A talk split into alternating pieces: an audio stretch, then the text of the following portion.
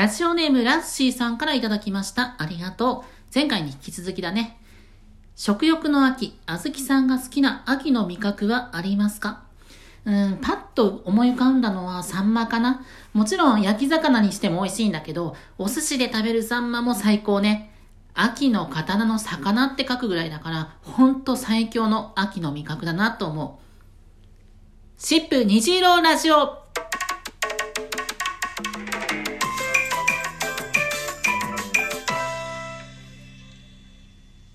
うもこんにちは。シップ虹色ラジオ第10回のお時間です。お相手はシップスタッフのあずきです。シップに関する様々な情報やセクシャリティ、ジェンダーに関するお話を毎月第2、第4月曜日にお届けしていきます。というわけで、今回のトークテーマはこちら。どうする？カミングアウト？家族編。私たちセクマイにとって避けては通れないライフイベント、カミングアウト。あなたはどうしてますか？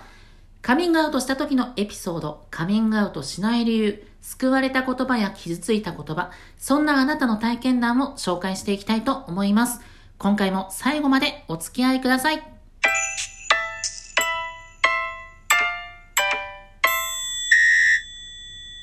まずはこちらのお便りから紹介しましょう。ラジオネームたまさんからいただきました。ありがとう。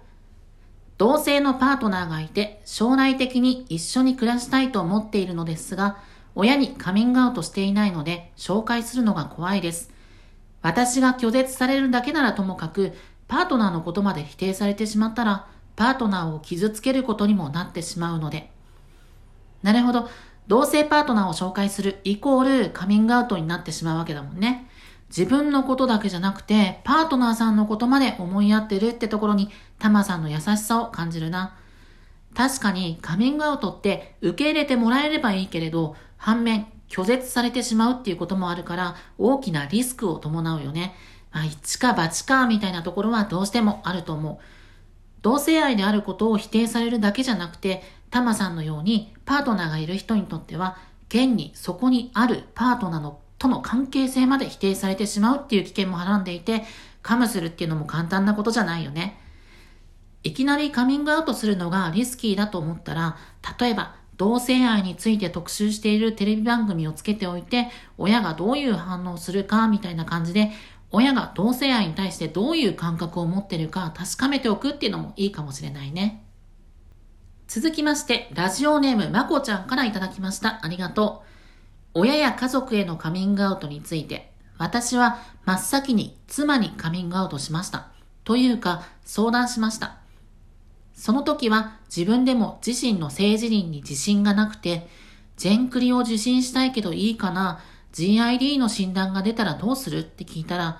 男だから好きとか女だから嫌いとかはないよ。人間としてあなたが好きだからって言ってくれました。その後、全クリに半年ぐらい通院して GID の診断が出た後も言葉通りずっと私を支えてくれました。今の私があるのは元妻のおかげです。そうだよね。親や兄弟だけが家族じゃなくて、配偶者もまた家族だよね。結婚してからのカミングアウトっていうのは、受け入れてもらえるかもらえないかだけじゃなくて、制度的な壁もあるんだよね。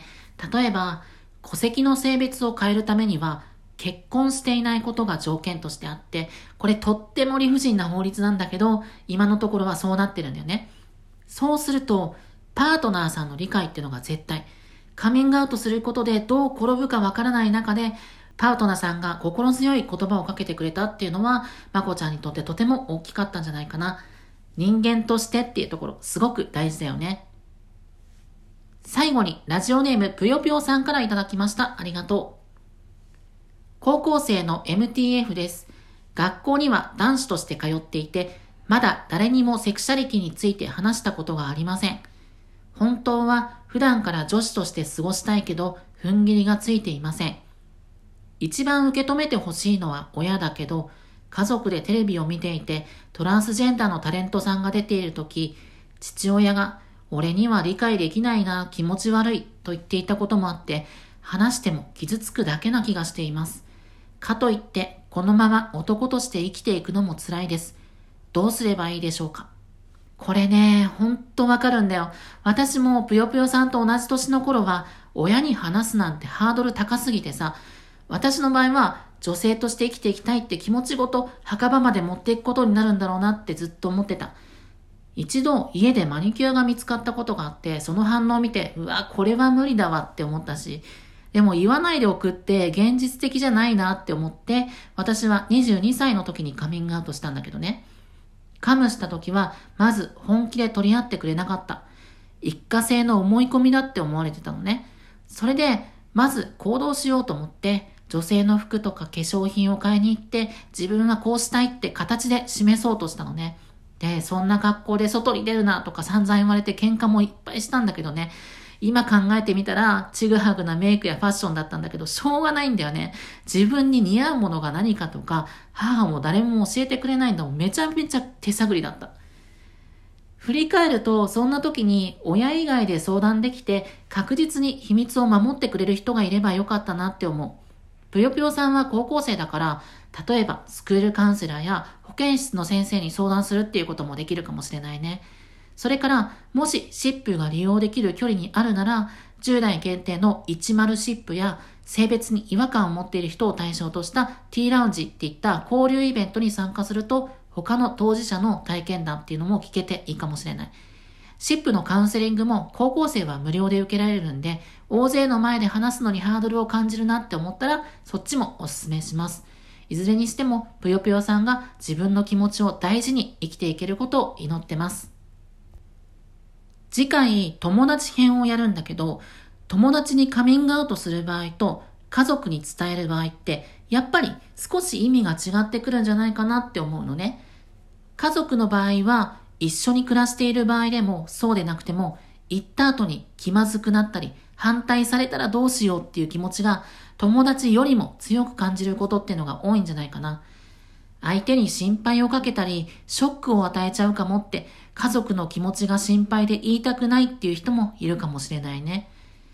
家族って本当に人それぞれいろんな形や関係性があると思うから、いつか言わなきゃって思いすぎる必要はないと思う。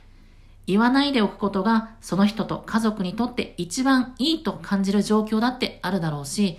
その人自身や家族にとってその時どうやっていくのが過ごしやすいかってことが大切だよね。中には一度カミングアウトしたら強く否定されたり拒絶されちゃったって人もいるかもしれない。そういう時は少し距離をとってみたり、別の話せる人に相談してみたり、自分にとって安全な場所や相手に少し助けてもらうっていうのもいいと思う。家族へのカミングアウトっていうテーマの回でこんなこと言うのもなんだけど、親といきなり向き合うのが全てっていうわけじゃないんだよね。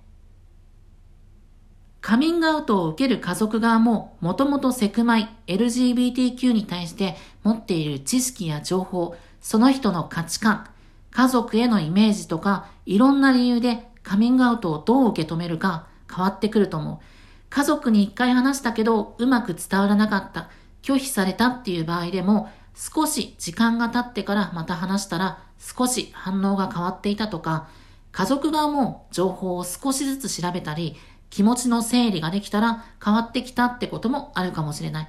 だから、カミングアウトで傷ついてしまったことがあったとしても、さっき言ったような安心安全に話せる場所や相手をうまく頼って自分の気持ちをケアしながら過ごしていってほしいなと思ってます。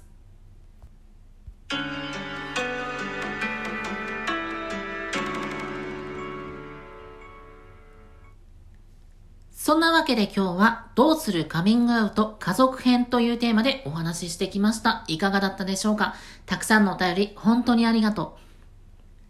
う。次回の配信は2021年10月11日月曜日。配信がスタートしたら、シップの公式ツイッター、アットマーク、シップアンダーバーオフィシャルや、公式 Facebook ページでもお知らせします。次回はさっきもちらっと言った通り、今回の続き、どうするカミングアウト友達編というテーマでお届けします。今度は友達へのカミングアウト。みんなの体験談を聞きながらじっくり考えていけたらなと思っています。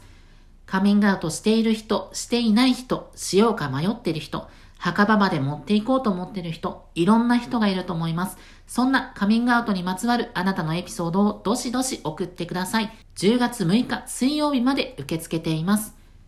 その他にも、シップ虹色ラジオでは特に期限を設けず、リスナーのあなたからのお便りを募集しています。毎回冒頭で紹介するような私、あずきに聞いてみたい簡単な質問や番組の感想、セクシャリティに関わるお悩み相談、何でも構いません。番組内で読めるものはなるべく読んでいくんで、読まれたくないお便りには読まないでって書いておいてね。すべてのお便りは質問を送るのボタンからお送りください。ということで、シップ虹色ラジオ第10回の放送はここまで。次回の放送をお楽しみに。必ずまた会いましょう。それまで生きようね。お相手はシップスタッフのあずきでした。バイバイ。